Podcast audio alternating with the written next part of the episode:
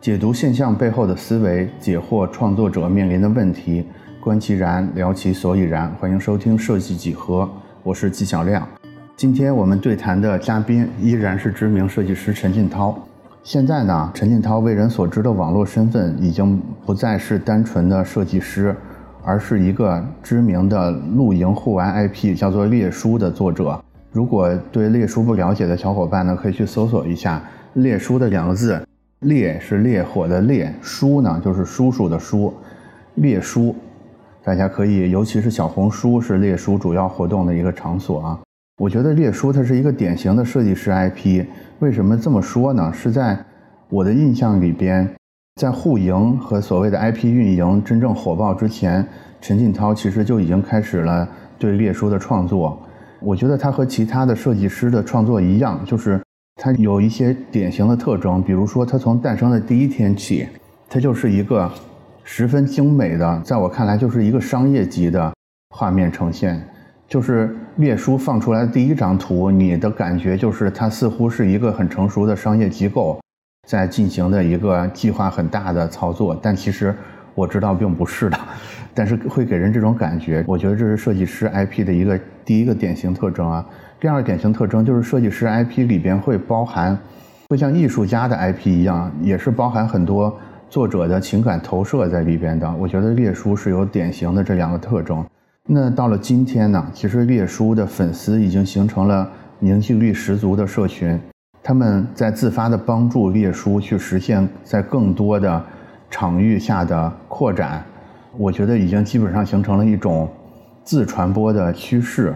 刚才我看到了金涛给我放的一个关于列书的短片，甚至是一个粉丝朋友在完全没有告知官方的情况下，就是完全出于爱好自己做的那个短片，基本上也达到了一个商业级的呈现。我觉得这里边其实包含了非常可贵的一种凝聚力的，而且列书还有一个比较好的地方是，他在很早期的时候，他就已经获得了赞助商们的青睐。在我的印象里边。一开始，靳涛只是在朋友圈发他的列书，可能也在小红书发。我印象里，到第二章、第三章关于列书的这种图片开始发布的时候，里边就已经开始植入一些户外用品的品牌了。我觉得也是列书这个 IP 非常成功的一个地方。还有一个比较成功的地方，就是现在靳涛以列书为符号，已经推出了一系列的户外用品。比如说这种户外的咖啡套组，比如说一些常用的生火的等等之类的户外用品等等之类，也非常受到专业玩家的认可。这个也是非常难的，因为很多 IP 授权或者是 IP 自己的这种周边产品，经常会被专业玩家认为是不够好的。但是列叔在这一方面也做到了一个不错的成绩，所以列叔看起来是这么的。充满着设计师的色彩，同时又又有很多比较成功的地方。那作为一个插画师，作为一个 UI 设计师和一个设计管理者，靳涛是怎么在一个什么样的机缘下开始了这个列书这个独特 IP 的创作呢？这其中又有什么样独特的一些思考和故事，可以给我们也想创造自己 IP 的设计师一些参考呢？我们今天一起来听靳涛的讲述。好，那咱们就转进第二个大话题，嗯，就所谓的 IP 这个话题。啊。其实 IP 这个话题是我个人比较感兴趣的啊，因为我观察到一个问题，就是现在这种自动设计的软件越来越多，素材其实也越来越多。那设计师们做的工作到底是啥呢？就是咱们都算八零初，岁数比较大那一代的设计师，我们那时候其实设计师什么是很明确的，嗯，画图的嘛，排版的嘛，对。对，什么做 logo 的嘛，嗯，就是很明确，因为没有图片，所以需要你生产出这个图片内容来。但是现在，现在的问题好像不在这儿了，因为所有这些图片内容，它不是没有，而是已经太多了。甚至现在这些人工智能的算法，就是机器将来可以又快又好的做出更多的图片来。所以我一直觉得，其实设计师的职能其实是在被迫发生变化的。我觉得 IP 是这里边比较好的一个出路，嗯，就是设计师还是应该把自己对对形式美学的这种积累吧，给它沉淀在一个 IP 上，而不是这只是变成一张一张分散的图片，而是说你还是有把它不断的累积在一个形象上，或者是一个一个这种设计财产上。我嗯嗯我不知道这么说是不是合适？对，嗯嗯，我个人会有这个观点。然后我因为咱们认识也比较早嘛，我觉得我基本上是。完整的看到了整个列书出现的过程的，当然我不是细节我知道的不是很多，但是大概从你一开始做第一张图一直到现在，我多多少少的都是看到这中间的过程的，所以我比较好奇的是，你当初要做这个 IP，是一个什么想法？是当时已经想清楚了，说我就是要创造一个属于自己的 IP 等等之类的吗？没想清楚。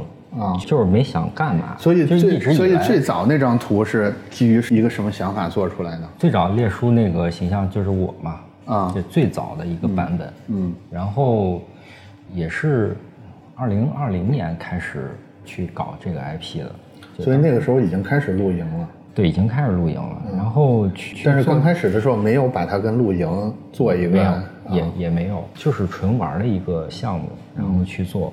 然后我是觉得疫情期间大家也都出不了门，出不去。哎，我做一个小 IP，然后让他可以去去走出去，代替大家走出去。对，代替大家走出去。然后我在去做这些内容的过程中，我也能感同身受这种感觉，这种状态，你知道吧？哦。而且随着慢慢的做它呢，我发现慢慢的就可以给它注入一些生命进去。嗯，你不会把它看作一个 IP，你会把它当做家人，因为我做了大雕像，又是在家里放，又带着它出去露营，是，然后带着它一块上路，嗯，然后慢慢的你会感觉到他变成了你的朋友，变成了你身边这帮朋友中的一员，这个是一个非常奇妙的一件事情。比如说一开始的时候，它其实更多的像是一种技法的练习，或者一个随笔。这么一个东西，但是其实是有点阴差阳错的，它逐渐变成了。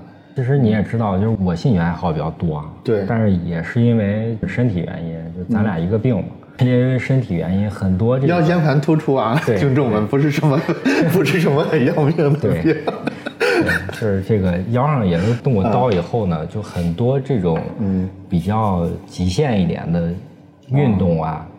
就我们我们没有深没有办法深度的去体验，嗯，所以我在做列书的时候，比如说你去他去玩攀岩可以，玩冲浪可以，啊，他可以玩任何东西，他甚至可以去登上火星，是吧？就做了这些东西，但我觉得他其实是在是在满足我内心里就我做不到的一些事儿，嗯，对。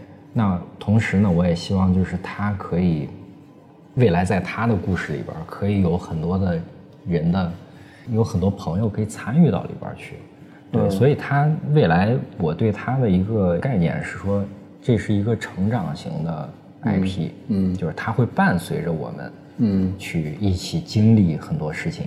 所以刚好在前几年我在玩露营，嗯，自然而然的列叔有也就在玩露营，啊，然后后来我玩飞盘，他玩飞盘，我玩钓鱼，他玩钓鱼。嗯，就是我现阶段是我喜欢什么，我就会让他玩什么。嗯，那再往后可能，所以他感觉上他有点像是你的一个分身这种感觉。对，假如说另外一个设计师他也想创造一个 IP，嗯，你也推荐他用这种所谓的代入式的方式来做这个创作吗？就我觉得创作 IP 这个方法还是挺多的，嗯，就是分人吧。我觉得你擅长哪种方式，你就用你擅长那个方式去做它。因为，我给大家分享我的这种方法，可能你用我的方法也做不出来。对，是。其实每个人有每个人的方法。我感觉你的天赋点好像更多的是加在这种造型，对造型的感觉。其实我是觉得要投入情感去干这个事情，是吧？对，这个比较重要。对，造型这块儿咋说呢？就是。老设计师，对，是多多少少不用说的吧，多多少少有一些基础吧。因为其实在我最早我们做吃完社的时候也做 IP，对，是很早了。然后，但是当时的感觉就是可能形式上的东西会多一点，它不像列书这样，对，就是在情感上的注入会多一点。可能再过十年二十年，我再去推一个 IP 的时候，可能也不是现在这种状态。所以天朝大陆通罗马，列书是这么出来的，但是不见得这是唯一正确的路。对，其实列书就是代表了我今年四十嘛，嗯，代表了我们这个群体的这种这种状态，这种感觉。嗯所以还挺能打动身边这帮人的。所以现在列叔的粉丝群大概也就是这个年龄段或者类似的状态吗？三十岁到四十岁左右。三十岁到四十岁男性，呃，男性占百分之六十多吧。啊，哎，没有我想象中高。但是女性的粉丝大概也是三十到四十这个区间，是吧？差不多。他们其实不是因为列叔的形象怎么样，他们是因为他有很多缺陷，嗯，对吧？对，他有大肚子、溜肩儿、驼背啊，对吧？嗯，他，嗯，他可能体现的不是那种特别健康的一个状态，但是呢，我觉得列叔做的事情很酷，对，就反而我觉得就是我们这些人真实的一个状态，对，就是你你说到你说到这儿，我突然会觉得，可能在每个人的心里，其实都存在着这么一个 IP 的，对，只是有人。比如说，我正好会软件，我正好会画画，而且我对这个事儿天生比较敏感，我有能力把它提取出来。有人可能提取不出来。就聊到这儿，我会觉得，假如说我有一个 IP 的话，它一定是一个小小的原始人的感觉。嗯，其实我心里边这个意向，我感觉还是挺清楚的。它就是一个，应该是一个蛮瘦弱的原始人，但是他应该都处在一种面临特别强大的敌人的这么一个。场景里，反正我就特别喜欢这种弱小，但是在精神上又很勇敢的这么一种意象。我不是说我这个意象多好，就每个人脑子里或者在他心里某处，可能都存在这么一个东西。可能列书就是你心里这个东西，然后你把它具象化出来了。对，我们有时候很难从第三方的角度去说这个东西它究竟有什么好，或者是可爱不可爱，对或者不对的地方。但是它基本上，我觉得它代表了一种作者。我觉得就是作者当下的一种状态，对作者的一个恐惧跟向往，嗯，对，嗯，基本上是这么个东西。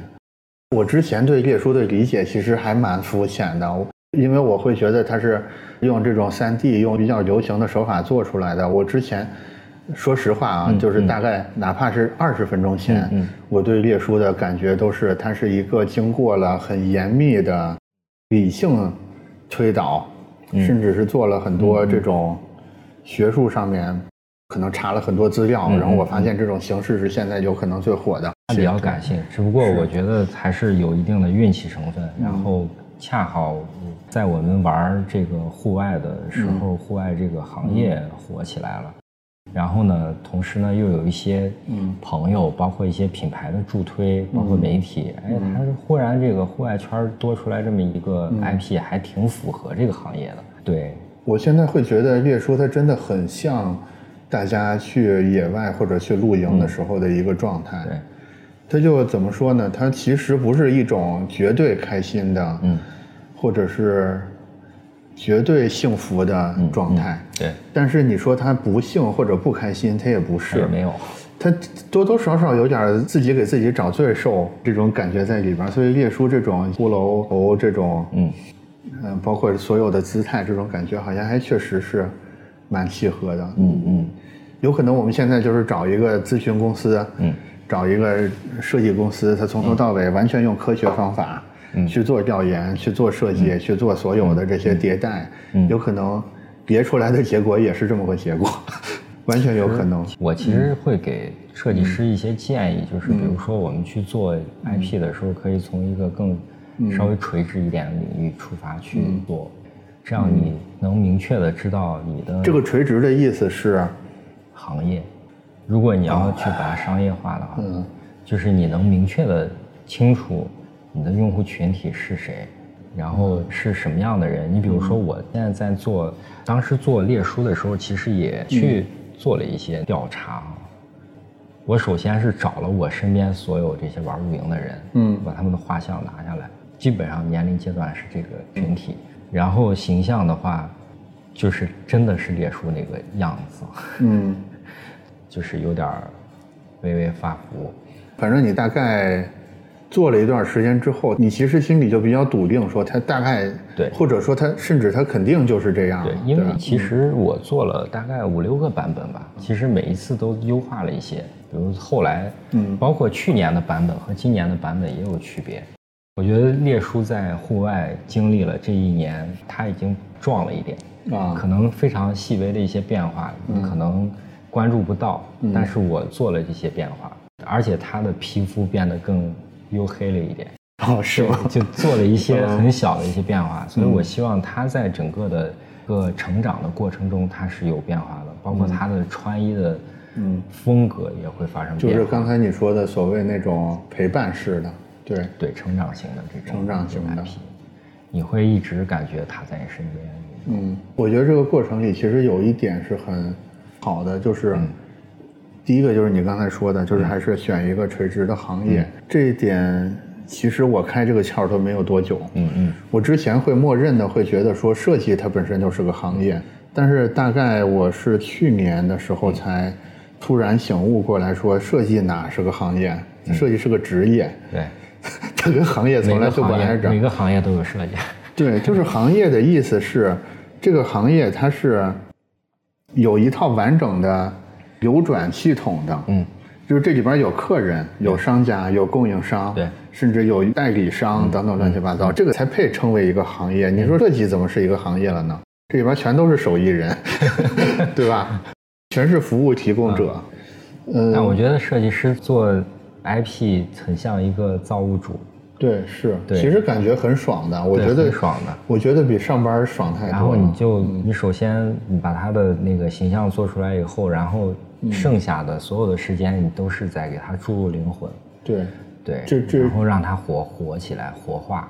这个过程比你把它设计出来更重要，花很多心思，嗯，跟养孩子似的，嗯，是吧？对，我觉得这个可能是，就是除了你要选行业之外。另一个很重要的点，我最近也反复在跟人推销我这个观点。我这个观点是什么？就是你做这个事儿，基本上是一种没有任何收益、没有任何正向反馈，你都愿意至少坚持两年的事儿。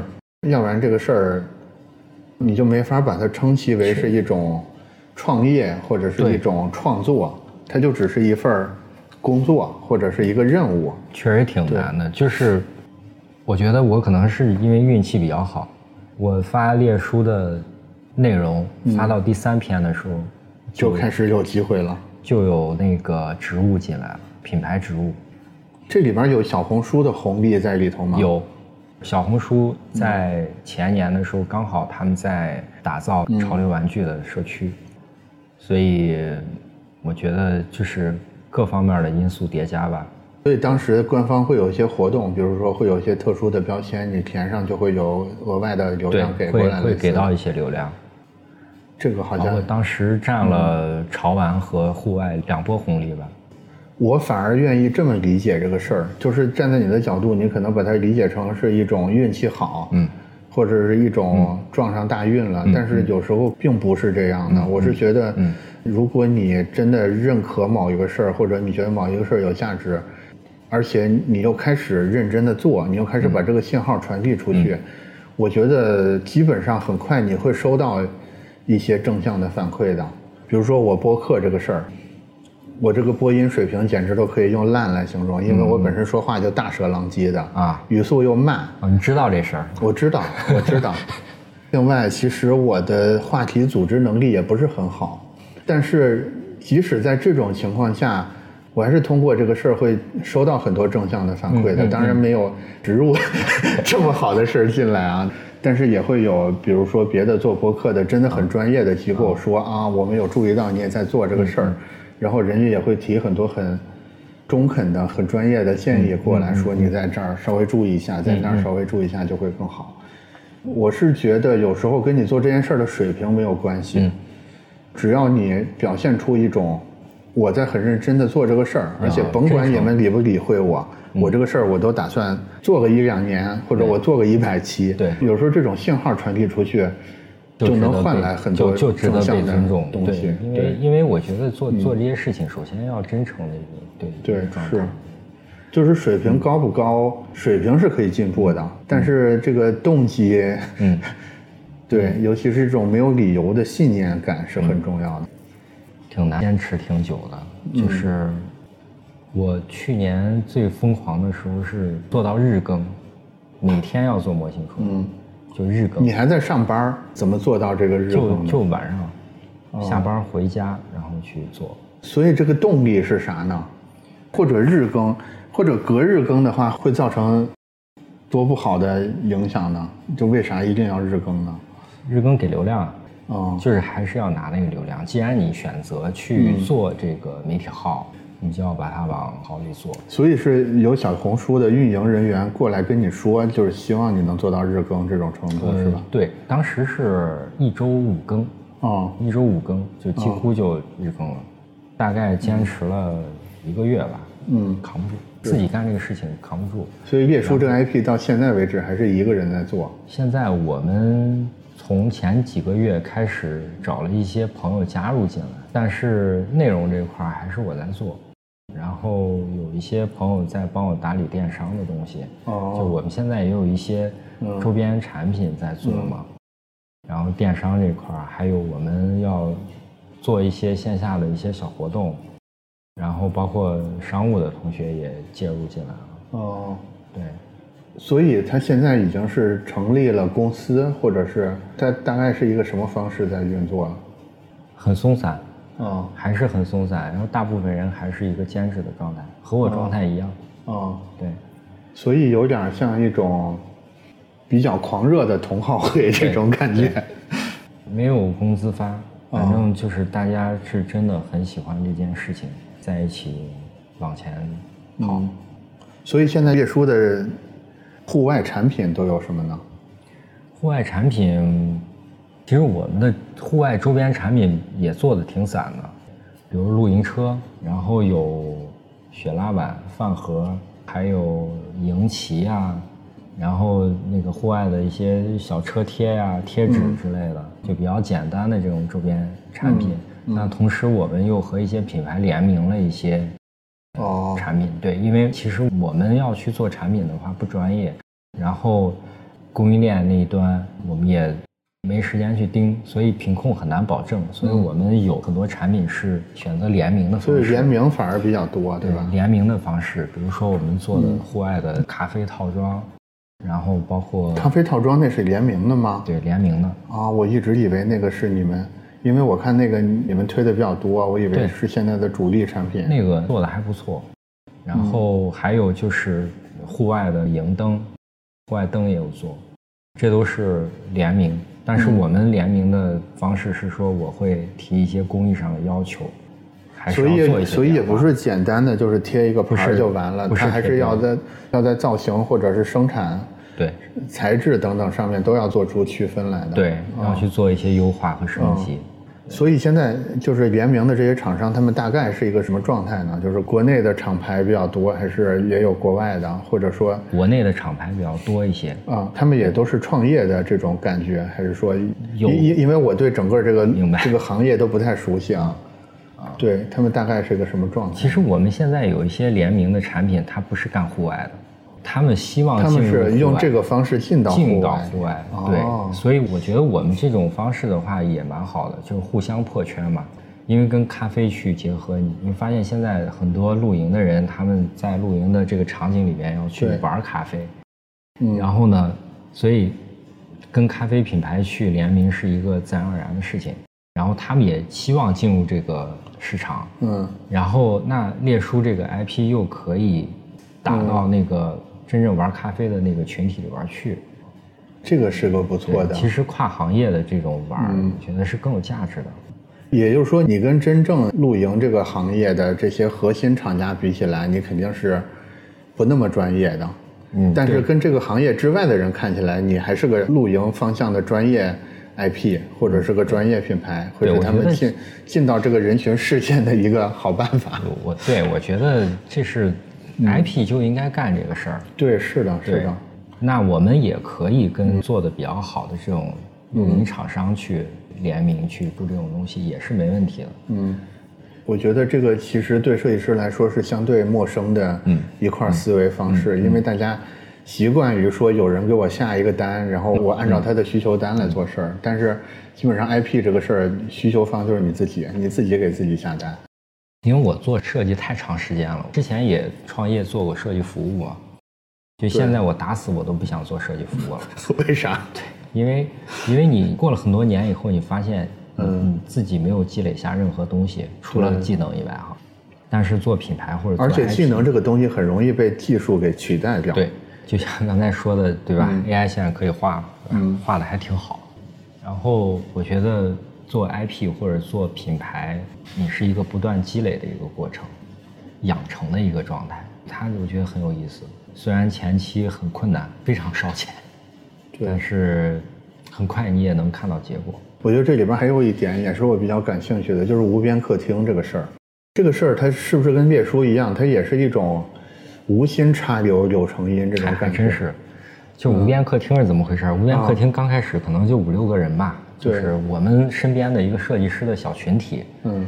你也知道，我之前是很喜欢社交的啊，没事把大家吆喝到家里来，是。然后或者说是出去喝喝酒啊，然后聊天儿。后来。这不是年纪大了，所以这个名字是原来这个小圈子的时候起出来的名字，然后就没有这个场景了。身边这帮人都是有孩子了，然后然后周末孩子们的兴趣班儿对就排上了，分散在各处就聚不齐了。嗯，然后我忽然发现，哎，跟大家露营，露营这个场景太好了，因为大家可以带着孩子一块儿来，来呢，你的亲子的这个时光。嗯，也很优质，尤其是没有信号的。然后晚上，对晚上你把，你把孩子们哄睡了以后呢，这些大人们又坐到一块儿，它又是一个非常优质的这个社交的一个时光。所以当时我就说，哎，那这么好的一个社交场景，我要给他搞一个 IP 出来，嗯，就叫无边客厅。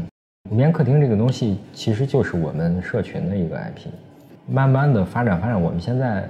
这个露营的社群也将近一千人了，对，也将近一千人进来，已经是不局限于设计师。刚开始这些人就是我在户外认识的邻居，比如说你们经常玩的这三五家人去到这个地方，正好有三五家也在这个营地，然后就迅速的，我们就慢慢的这个群体就变大了，慢慢的越玩越大，然后我们还带大家出去组织一些活动什么的，嗯。嗯，因为你人多就有一些优势，我们跟营地那边去谈一些比较低的价格呀，给到大家一些福利什么的。就是这边基本上还是去营地露营比较多，是吧？无边客厅这边。对，就是它定位不是那种特别硬核、高难度的那种。没有，它还是一个社交场景。但是我后来想，就无边客厅啊，所以用了“客厅”这个词。对，客厅这个词，就是你一下就能理解到啊，它是一个户外的，而不是什么山野硬汉类似这种 名字。对，不是不是荒野客厅，它是无边客厅。